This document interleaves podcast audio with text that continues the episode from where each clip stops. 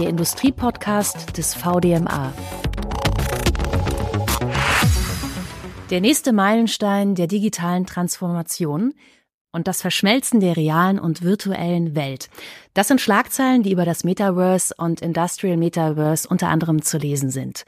Das Industrial Metaverse beschreibt den Einsatz von virtuellen und erweiterten Realitäten in der industriellen Produktion und Wartung und kann beispielsweise genutzt werden, um Prozesse zu optimieren oder auch um die Effizienz in der Produktion zu steigern.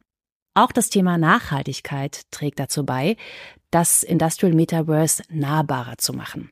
Mit anderen Worten soll es nicht länger mehr als ein abgehobener Tech-Kram verstanden werden, denn dahinter verbirgt sich eine tatsächliche Einsparung an Ressourcen, die sich schon heute durch das Industrial Metaverse realisieren lässt. Wie und wo das Industrial Metaverse zum Einsatz kommt, Beispiele aus der Praxis, Chancen, aber auch Herausforderungen, die das Industrial Metaverse äh, mit sich bringt. Darum geht's heute im Podcast des VDMA. Schön, dass Sie dabei sind. Mein Name ist Steffi Burmeister und ich begrüße meine Gäste zum Thema. Dr. Annika Hauptvogel, die seit äh, Juni 2021 das Technology und Innovation Management bei Siemens leitet und dort die Wegbereiterin für Innovation ist. Sie treibt nachhaltige und digitale Technologien voran und sieht im Industrial Metaverse ein enormes Potenzial für den Industriestandort Deutschland. Hallo. Guten Tag, Frau Burmeister. Achim Pelz, CEO von Siemens Motion Control. Er setzt sich leidenschaftlich für die digitale Transformation und wegweisende Technologien wie Edge Computing, künstliche Intelligenz und additive Fertigung ein. Seine Vision ist es, das Industrial Metaverse als Schlüssel zur Steigerung von Nachhaltigkeit und Produktivität für Kunden und Partner nutzbar zu machen. Auch an Sie, hallo. Hallo, guten Morgen. Und ein herzliches Willkommen auch an Professor Dr. Markus Weinberger. Professor Dr. Markus Weinberger ist seit Oktober 2016 Professor im Studiengang Digital Product Design and Development der Hochschule Aalen. Und davor hat er seit 2012 das Bosch Internet of Things Lab an der Uni St. Gallen und der ETH Zürich aufgebaut und geleitet. Und seit 2021 ist das Metaverse sein Hauptforschungsschwerpunkt. Hallo. Hallo auch von meiner Seite. Schön, dass Sie alle dabei sind. Ja, wie würden Sie das Metaverse in eigenen Worten beschreiben, das Industrial Metaverse? Und wie unterscheidet es sich von anderen virtuellen Welten? Professor Dr. Weinberger. Vielleicht mal ganz im Allgemeinen, das Metaverse wird oft als die nächste Iteration des Internet, das neue Internet äh, beschrieben. Im Sinn von, wir haben in den 90ern das Web 1 kennengelernt, wir haben in den 2000ern Social Media kennengelernt, das fest Fixed Line Internet an einem festen Rechner, dann das mobile Internet äh, im Smartphone und jetzt kommt eben eine neue Iteration, die man sich so vorstellt, dass grundsätzlich die physische Welt und die virtuelle Welt einfach noch viel mehr miteinander verschmelzen, dass man viel ähm, intuitiver, oft wird von Immersion gesprochen, dieses Internet konsumieren kann. Da sind wir heute sicherlich noch nicht. Da ist noch ein Weg zu gehen, technische Entwicklungen, aber auch andere, die da noch nötig sind. Aber jetzt diese Ideen und diese Vision, sagen wir mal, auf die Industrie zu übertragen, das ist im Großen und Ganzen das, was wir unter Industrial Metaverse bezeichnen würden. Dr. Hauptvogel? Für mich ist das Industrial Metaverse eine virtuelle Umgebung, wie Herr Weinberger schon beschrieben hat, in der reale Systeme wie zum Beispiel Maschinen oder ganze Fertigungen abgebildet werden. Es ist ein immersiver Raum, der physikbasierte Simulationen zulässt, der fotorealistisch Systeme darstellt und der Zusammenarbeit in Echtzeit erlaubt. Das hat jetzt sicherlich viele Fragezeichen erzeugt und weniger Klarheit geschafft. Deshalb lassen Sie mich mal versuchen, Sie mitzunehmen in dieses Industrial Metaverse. Stellen Sie sich vor, Sie sind in einer Fertigung. Und die Fertigung sieht aus wie eine reale Fertigung. Aber eigentlich ist es ein digitales Abbild. Fotorealistisch bedeutet in dem Fall, es sieht wirklich so aus wie die Realität, obwohl ich im digitalen Umfeld bin. Und in diesem Umfeld kann ich physikbasierte Simulationen machen, weil sich hier alles so verhält wie in der Realität. Also das Wasser fließt genauso, wie es auch im realen Umfeld fließen würde.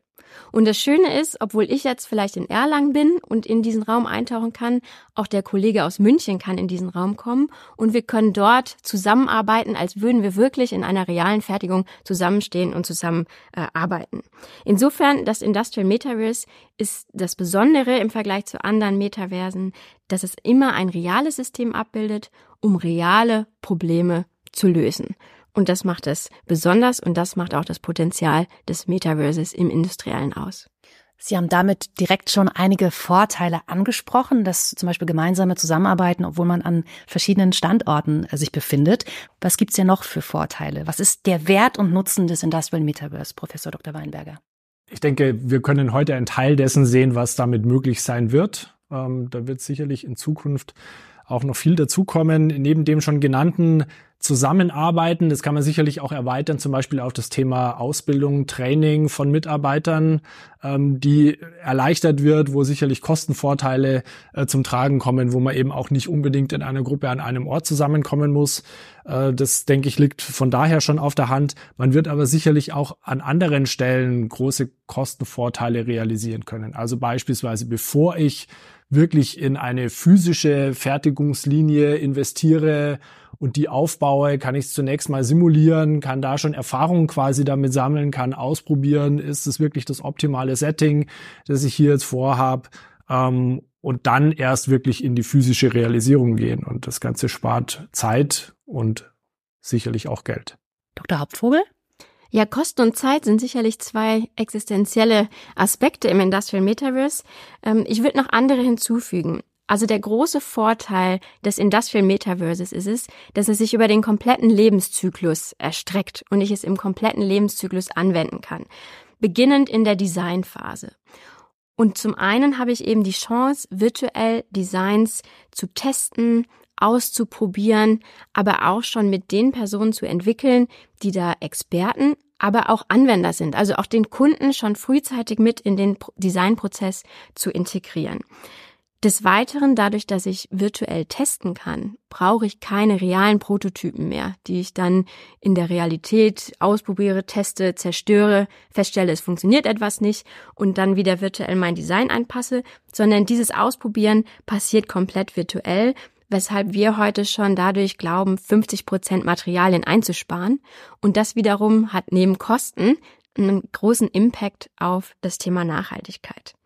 Das ist jetzt die Designphase, aber auch in der Produktion, wenn ich die Produktion plane, virtuell plane, hat das für mich immense Vorteile, weil ich da schon verschiedene Szenarien austesten kann, verschiedene Überlegungen virtuell abbilden kann und auch das schon beispielsweise mit dem Fertiger ähm, oder mit dem Produktionsplaner richtig erleben kann, so dass wir festgestellt haben, dass durch dieses virtuelle Ausprobieren in der Designphase ich in der Bauphase, in der Umsetzung tatsächlich signifikant weniger Änderungen habe. Wir haben noch ganz viel mehr Beispiele, aber da will ich Achim Pelz nicht äh, vorgreifen, der sicherlich noch vieles aus unserer eigenen Produktion nachher auch ähm, beschreiben wird. Vielleicht noch ein Punkt, das Thema Flexibilität dass ich die Möglichkeit habe, über Standorte hinweg da verschiedene ähm, Stakeholder, Experten mit einzubringen, was uns beim Thema Fachkräftemangel, der äh, heute schon aktuell ist, auch nochmal einen großen, ähm, eine große Hilfestellung sein wird. Jetzt brauche ich für so eine digitale Welt sicherlich einiges an Technologie. Welche Technologien spielen da aus Ihrer Sicht zukünftig die größte Rolle und wofür benötige ich die dann konkret, Dr. Hauptvogel? Das Industrial Metaverse wird die reale mit der digitalen Welt zusammenbringen, also Abbilder der realen Welt schaffen. Und die Technologie, die das kann, ist der digitale Zwilling. Insofern für mich ist der digitale Zwilling der Hauptbaustein für das Industrial Metaverse. Aber es geht natürlich nicht nur darum, diesen digitalen Zwilling zu erzeugen, sondern auch darum, den am Leben zu halten. Und dafür brauche ich ganz viele Daten, die müssen erzeugt werden, die müssen übertragen werden und die müssen ausgewertet werden. Und insofern brauche ich zum einen Informations- und Kommunikationstechnologie, ich brauche Netzwerke, 5G, 6G Standards, ich brauche Edge Computing, ich brauche Cloud Computing und all das hilft mir erstmal die Daten zu bekommen. Wenn wir unsere Fertigung zum Beispiel hier in Erlangen anschauen, dann produziert die pro Tag 50 Millionen Datensätze. Und das zeigt die Komplexität und das zeigt auch, dass kein Mensch das mehr alleine handeln kann oder auswerten kann. Und da kommt der zweite wichtige Baustein ins Spiel und das ist die künstliche Intelligenz. Denn die wird uns helfen, diese komplexen Daten auch verständlich auszuwerten, zu nutzen und so dann auch äh, gescheite Entscheidungen treffen zu können. Das Industrial Metaverse also eine Kombination verschiedener Technologien, die im Einzelnen noch entwickelt werden und vorangetrieben werden müssen, aber auch das Zusammenspiel dieser äh, gilt es noch voranzutreiben. Professor Dr. Weinberger. Aus meiner Perspektive, ich habe eine Professur für das Internet der Dinge. Viel von dem, was Sie Frau Hauptvogel gerade äh, erklärt haben, wir müssen Daten sammeln, wir müssen die Daten aus der physischen Welt bekommen. Das ist genau das, was wir mit dem Internet der Dinge seit gut zehn Jahren ähm, massiv verfolgen. Ähm, und insofern ist es einfach interessant, dass das Metaverse nicht unbedingt komplett neue Technologien sind, sondern viele Themen, die wir alle schon kennen, jetzt einfach in einer Art und Weise zusammenbringt, um diese immersive virtuelle Realität zu schaffen. Ein Aspekt, der sicherlich auch noch eine Rolle spielt und wo es, glaube ich, auch für viele Zuhörer ähm, dann greifbar wird, dass da noch ein gewisser Weg auch zu gehen ist und dass wir nicht mit allen Technologien heute schon so weit sind, ist das Thema User Interfaces. Also wenn es um VR-Brillen, AR-Devices geht. Also wie kann ich jetzt als Mensch wirklich diese digitalen Abbilder erleben? Da gibt es Fortschritte. Immer wieder werden neue Produkte auf den Markt gebracht. Aber ich denke, wir sind noch nicht so weit, dass wir heute in der virtuellen Realität komfortabel einen kompletten Arbeitstag verbringen können. Jetzt freuen wir uns über ja praxisnahe ähm, Anwendungsfälle oder Beispiele aus der Praxis. Herr Pelz, wie kommt denn das Industrial Metaverse äh, aktuell schon ja zum Einsatz? Was ist da aus industrieller Sicht schon möglich? Ja, ich habe einige Anwendungsfälle mitgebracht als als Beispiele. Wichtig ist, dass äh, wir schon positiven Beitrag durch das äh, industrielle Metaverse haben hinsichtlich Material und äh, Energieeinsparen. Ein Beispiel. Äh, in der Konstruktionsphase können bis zu 50 Prozent der Materialien eingespart werden, indem virtuelle Tests anstelle von realen Prototypen verwendet werden. Hinsichtlich der Produktionsprozesse werden im Industrial Metaverse komplett durchgeplant, simuliert und optimiert, was auch auf der Energieseite zu einer Reduzierung des Energieverbrauchs bis zu 40 Prozent führt. Jetzt sind wir heute hier in Erlangen im Werk äh, Erlangen am Standort äh, F80 und äh, drei Anwendungsfälle möchte ich gerne beschreiben, die wir hier im Werk schon appliziert haben. Und der erste wäre, wir nennen es der immersive, kollaborative Layout, äh, wo wir Folgendes tun. Sie können sich äh, vorstellen, dass ein Unternehmen wie Siemens mit, äh, mit einer starken Innovationsfähigkeit natürlich ständig neue Produkte äh, auch in den Markt bringt, was dazu führt, dass äh, die Fertigungen entsprechend äh, flexibel reagieren müssen. Jetzt haben wir natürlich hier eine Brownfield Installation. Das Werk ist äh, etwas mehr als 50 Jahre alt.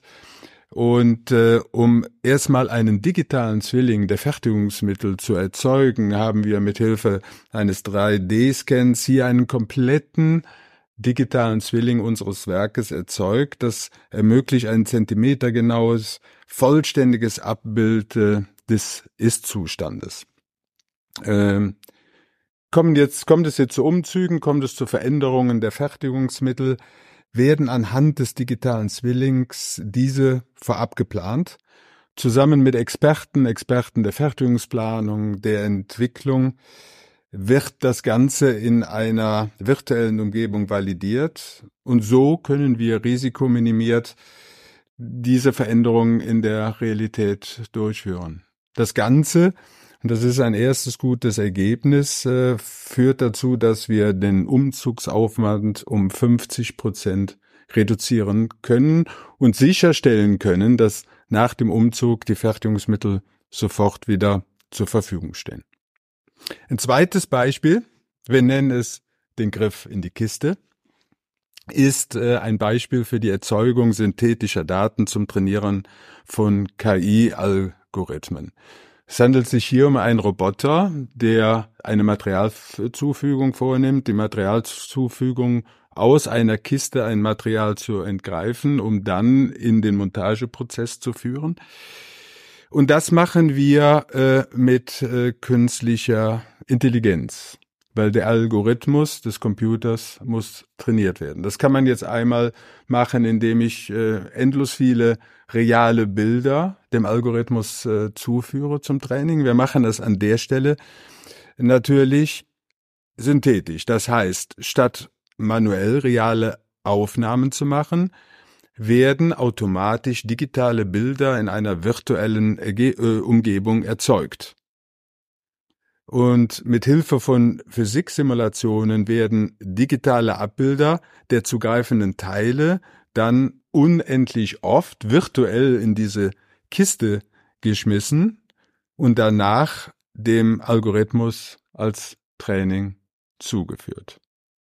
Das ist an der Stelle ein, ein super Beispiel, äh, was den Einsatz der Technologie künstliche Intelligenz im Zusammenhang mit dem Industrial Metaverse beschreibt. Ein dritter Use Case, ein Anwendungsfall, äh, ist die betriebsorientierte Optimierung und kollaborative Problemlösung. Hier geht es um die Vision, einen virtuellen Raum zu schaffen, in dem Experten eines globalen Fabriknetzwerkes zusammenkommen und Software und Daten für die betriebliche Optimierung und Problemlösung zusammengeführt werden. Durch die Verbindung von Realdaten aus der Produktion und sehr präzisen physikbasierten digitalen Zwillingen können Abweichungen im Idealprozess visualisiert werden und dadurch kann die Ursachenfindung enorm beschleunigt werden. Das waren nun drei Beispiele hier aus Erlangen äh, am Standort, wo wir heute sind. Äh, aber auch unser Motorenwerk in Bad Neustadt äh, ist auch äh, jetzt schon äh, auf dem Weg ins Industrial Metaverse. Äh, das ist eine mechanische Fertigung.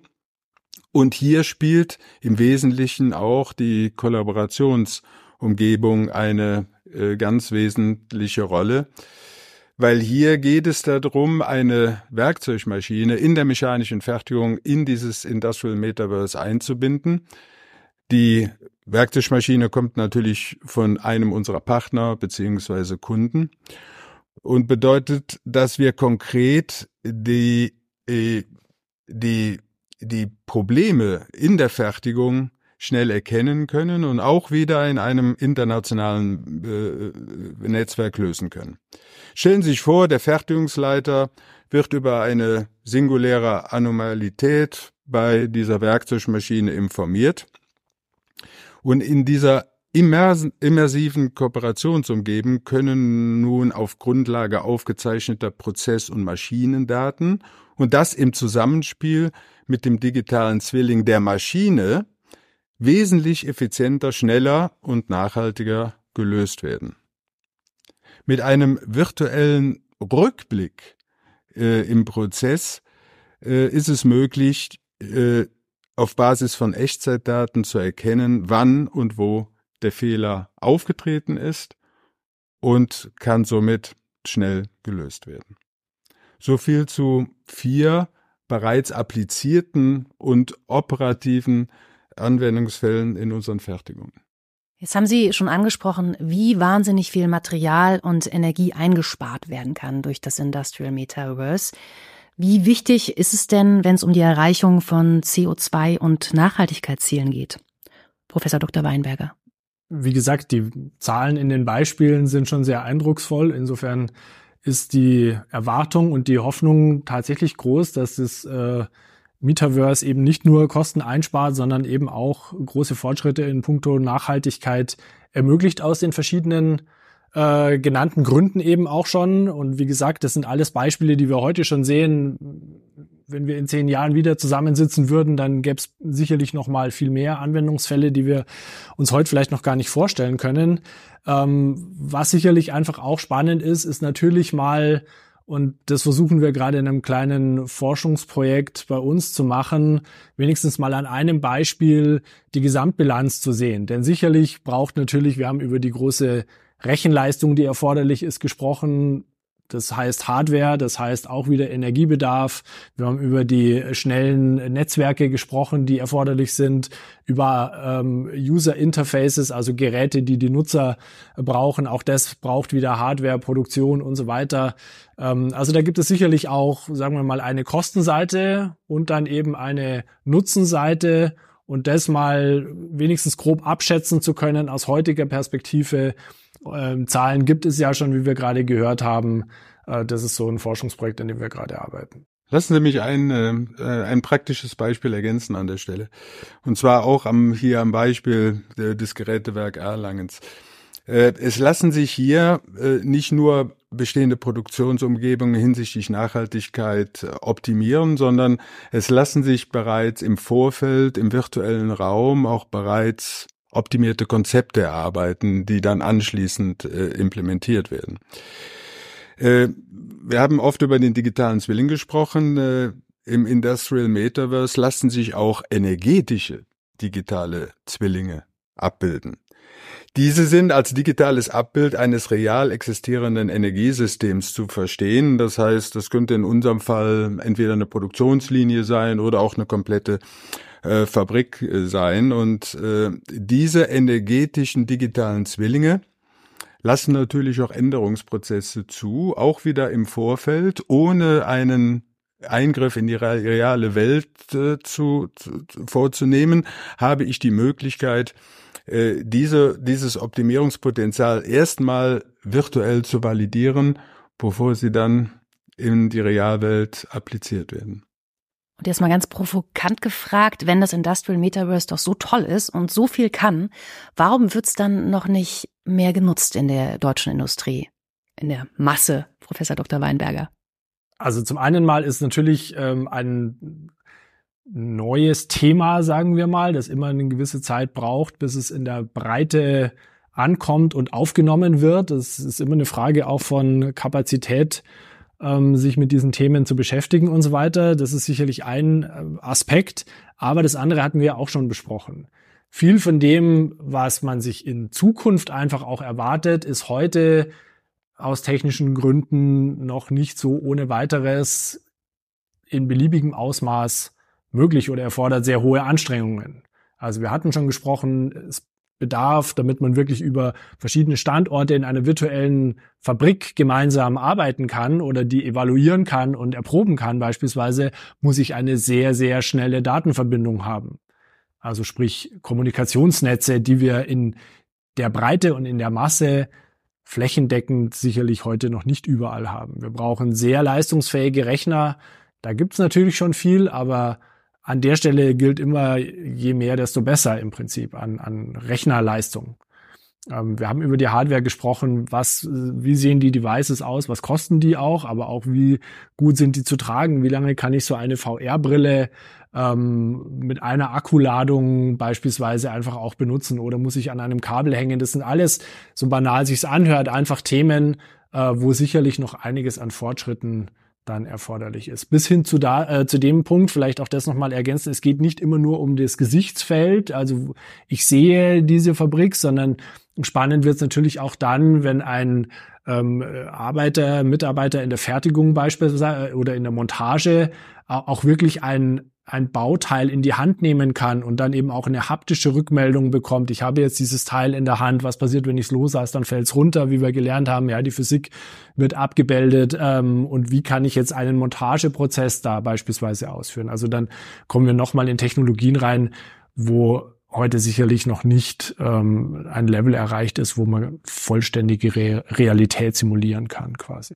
Ja, ich sehe es äh, genauso. Das Industrial Metaverse ist definitiv die Weiterentwicklung äh, von Industrie 4.0. Äh, was man nicht vergessen darf, es, es müssen Grundvoraussetzungen geschaffen werden, um, um, um alle diese Vorteile, die wir jetzt schon diskutiert und präsentiert haben, dann äh, auch wirklich zu heben. Und das ist in erster Linie die Offenheit und Interoperabilität. Mhm das ist absolute Grundvoraussetzung für das äh, Industrial Metaverse, damit überhaupt in der virtuellen Welt das möglich ist, was in der realen Welt heute selbstverständlich ist. Ich bin der Meinung, dass äh, die notwendigen Softwaren, Hardwaren, äh, Produkte grundsätzlich zur Verfügung stehen. Wir hatten auch sehr viel schon über Technologien gesprochen, die schon zur Verfügung stehen. Es besteht aber die Notwendigkeit für alle Unternehmen, die das Metaverse dann auch applizieren wollen, zuerst einmal die digitale Transformation anzugehen. Nur mit dem richtigen und verfügbaren Daten ist die Nutzung des Industrial Metaverse möglich. Und ich kann mir vorstellen, dass es auch einige Mitgliedsunternehmen gibt im VDMA, die Sorge haben, dass es äh, eine Kostenexplosion gibt oder dass sie vielleicht auch gar nicht genau wissen, wo sie starten sollen. Hier unterstützt natürlich der VDMA auch. Das heißt, die Mitgliedsunternehmen dürfen sich da jederzeit an den VDMA wenden. Jetzt wird das äh, Industrial Metaverse dann, ne, wenn es in der breiteren Masse in der Industrie auch ankommt, vermutlich auch die Politik tangieren. Dr. Hauptvogel, sind Sie der Meinung, dass es da eigenständige Richtlinien geben müsste zukünftig durch die Politik oder ist das Industrial Metaverse schon reguliert? Ja, bei neuen Technologien kommt immer die Frage in Deutschland und in Europa vor allem nach der Regulierung. Im Industrial Metaverse verhält es sich tatsächlich anders und das finde ich auch sehr positiv so. In Deutschland beispielsweise ist das Bundesministerium für Digitales und Verkehr derzeit mit einem strukturierten Dialog aktiv, ähm, um zu verstehen, welche Chance bietet das Industrial Metaverse. Da geht es erstmal nicht darum, wie können wir das regulieren, sondern wie können wir das Ganze nutzen. Und das, ich war selber in den Gesprächen dabei, fand ich immer sehr, sehr positiv. Auf Europa geschaut, auch die Europäische Kommission hat gerade eine Initiative gestartet mit dem Namen Virtual Worlds, wo es auch darum geht, die Chancen des Industrial Metaverses zu sehen und zu fördern und nicht eben über Regulierung zu sprechen. Insofern ähm, ist die Entwicklung da tatsächlich derzeit etwas anderes, wobei man natürlich sagen muss, dass die Technologien, die heute schon angesprochen wurden, teilweise ja auch schon in der Regulierung diskutiert werden über den Data Act, über den AI Act. Insofern in gewisser Weise tatsächlich auch Regulierungen schon vorhanden sind. Wenn wir über Regulierung sprechen, dann äh, sprechen wir oft auch über Standards und ich glaube, das ist die wichtigere Diskussion, äh, die wir führen müssen. Einfach weil im Industrial Metaverse es ja viel darum gehen wird, zusammenzuarbeiten. Zum einen entlang des kompletten Lebenszykluses, vom Design über die Produktion bis zum Betrieb, aber auch die Zusammenarbeit im Ökosystem mit verschiedenen Industriepartnern. Und für diese Zusammenarbeit bedarf es immer Standards. Auch da positive Nachricht, es gibt das Metaverse Standards Forum. Wir als Siemens sind da schon sehr aktiv. In der ersten überhaupt gegründeten Arbeitsgruppe, dem Metaverse Standards Register, geht es aber auch tatsächlich nicht darum, neue Standards zu schaffen, sondern die bestehenden zu sammeln. Also beispielsweise beim digitalen Zwilling gibt's heute Standards wie BIM, Building Information Modeling, wie AAS, die Asset Administration Shell oder auf Deutsch Verwaltungsschale.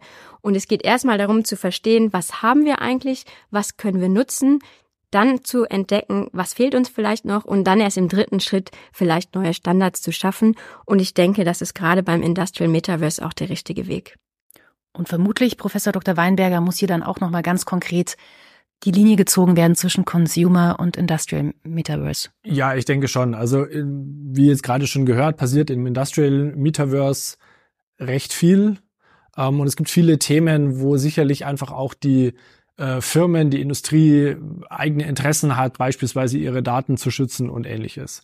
Wenn wir über Consumer Metaverse reden. Und auch da gibt es ja verschiedene virtuelle Welten, die vom mehr Spiel hin zu anderen ähm, Anwendungsfällen vielleicht auch schon reichen, wo man so ein bisschen schon in, in so etwas wie diese virtuellen Welten und in das Metaverse eben eintauchen kann, ähm, dann sieht's da vielleicht an manchen Stellen ein bisschen anders aus. Wenn Privatpersonen sich in solchen Welten ähm, bewegen, und es natürlich dann auch bedeutet, dass da sehr viele Daten gesammelt oder erhoben werden, zunächst mal, die eben ausgetauscht werden müssen, dass das technische System funktioniert.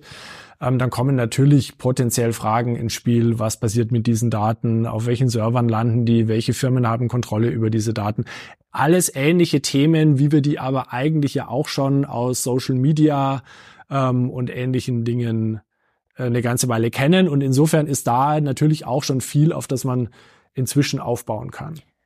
Was ist denn jetzt Ihr konkreter Tipp für alle Firmen, die sich mit dem Industrial Metaverse auseinandersetzen wollen? Neben dem Tipp, sich an den VDMA zu wenden, Herr Pelz. Ja, erstmal würde ich sagen, wir müssen uns äh, für die Zusammenarbeit öffnen. Ich hatte äh, über das, über ein Ökosystem gesprochen, wo man vielleicht mehr als in der Vergangenheit äh, mit Partnern, mit Lieferanten, mit Kunden enger zusammenarbeitet. Hier spielen aber auch Hochschulen, Universitäten eine ganz wesentliche Rolle. Hier spielen natürlich auch Verbände eine wahnsinnige Rolle, wie, wie der VDMA, der im Prinzip auch durchaus ein Ökosystem orchestrieren kann und solche Themen nicht nur orchestrieren, sondern auch vorantreiben kann.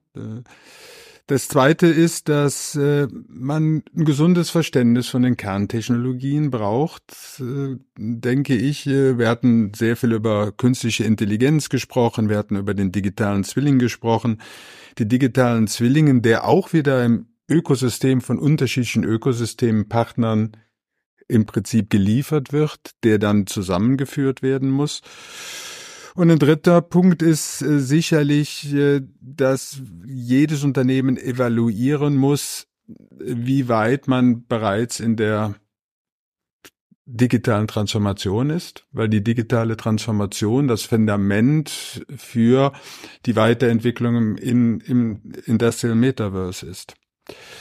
Ähm, wer sich das äh, gerne anschauen möchte, ich äh, lade Sie recht herzlich hier nach Erlangen ein, in unserem digitalen Experience Center. Hier kann man zum Beispiel sehen, was ist unser Angebot oder auch was ist unser Verständnis, äh, ein Unternehmen wirklich zu einem Digital Enterprise zu machen. Ja, ich glaube, ähm, wie so oft in, in neuen Technologien ist einer der größten Fehler, die man machen kann, einfach nichts zu machen. Das heißt, ähm, nicht abschrecken lassen auch von der vermeintlichen Komplexität vielleicht, sondern frühzeitig beginnen und dann versuchen, wäre immer mein Ansatz, äh, zu versuchen, äh, möglichst strukturiert einfach mal zu überlegen, was kann das bedeuten. Wenn man jetzt vielleicht auch diesen Podcast hört, wir haben sehr viele Beispiele gehört, wir haben über viele Themen jetzt schon gesprochen, einfach mal als Unternehmen zum Beispiel, alle Unternehmen haben qua Qualitätsmanagement so etwas wie eine Prozesslandkarte. Einfach da mal sowas als Strukturierungsrahmen zu nehmen und mal durchzugehen, wo in diesen Prozessen, in der Entwicklung, in der Fertigung, vielleicht auch im HR, vielleicht auch im Marketing, könnte es denn Möglichkeiten geben, mal Metaverse auszuprobieren.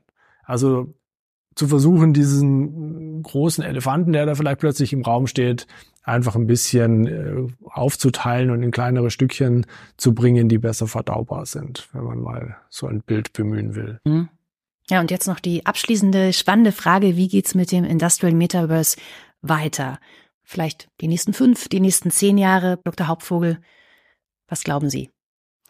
Also das Industrial Metaverse ist keine Revolution, die von heute auf morgen einfach da ist, sondern es ist eine Evolution. Wir haben tolle Beispiele jetzt schon von Achim Pelz gehört, wo das Industrial Metaverse heute schon genutzt wird. Wir haben aber auch gleichzeitig die Vision gehört, wo es noch hingehen soll. Insofern, es ist tatsächlich eine Reise, auf der wir uns derzeit befinden und um bei dieser Endvision anzukommen, muss noch einiges passieren. Zum einen müssen die Technologien, sei es jetzt künstliche Intelligenz, digitaler Zwilling, weiterentwickelt werden. Bei Siemens haben wir unsere Company Core Technologies, wo genau das passiert, aber auch an Universitäten beispielsweise wird an diesen Technologien gerade sehr intensiv gearbeitet nicht nur, dass wir die einzelnen Technologien weiterentwickeln müssen, auch dieses Zusammenspiel der verschiedenen Technologien gilt es natürlich auch noch weiter zu entwickeln. Das Thema Rechenleistung ist eine große Komponente im Industrial Metaverse. Auch da wird sicherlich noch Fortschritt gebraucht. Der zweite Punkt, ähm, neben dem Technologieaspekt, um das Industrial Metaverse wirklich ähm, vollendlich auch zu entwickeln, ist das Zusammenspiel von den Industriepartnern, ähm, sowohl auf der Softwareseite als auch auf der Hardwareseite, als auch entlang der Lieferkette. Auch da ist noch das Öffnen äh, gegenüber diesen Ökosystemen an einigen Stellen noch erforderlich und eine äh, Veränderung, wie man da auch zusammenarbeitet. Insofern, das Industrial Metaverse äh, wird nicht von einem alleine gestaltet, nicht von Siemens oder von einer Universität, sondern das müssen wir gemeinsam machen. Und da lade ich auch alle im VDMA ein, diesen Weg gemeinsam ähm, zu bestreiten. Und es ist ja vermutlich nie fertig, Professor Dr. Weinberger. Genau. Ähm, wir hatten ja am Anfang schon drüber gesprochen, das Industrial Metaverse oder das Metaverse insgesamt könnte so die nächste Entwicklungsstufe des Internets sein. Und da sieht man auch schon, das Internet ist auch nie fertig. Ja, es ist eine Zusammenspiel von vielen verschiedenen Technologien. Es kommen immer wieder neue dazu, es kommen immer wieder neue Anwendungsfälle dazu. Ähm, und ich denke, es wird in, im Metaverse in Summe im Prinzip genauso sein. So wie das Internet und das ist vielleicht auch nochmal das Thema, macht es Sinn, dass sich Unternehmen damit auseinandersetzen?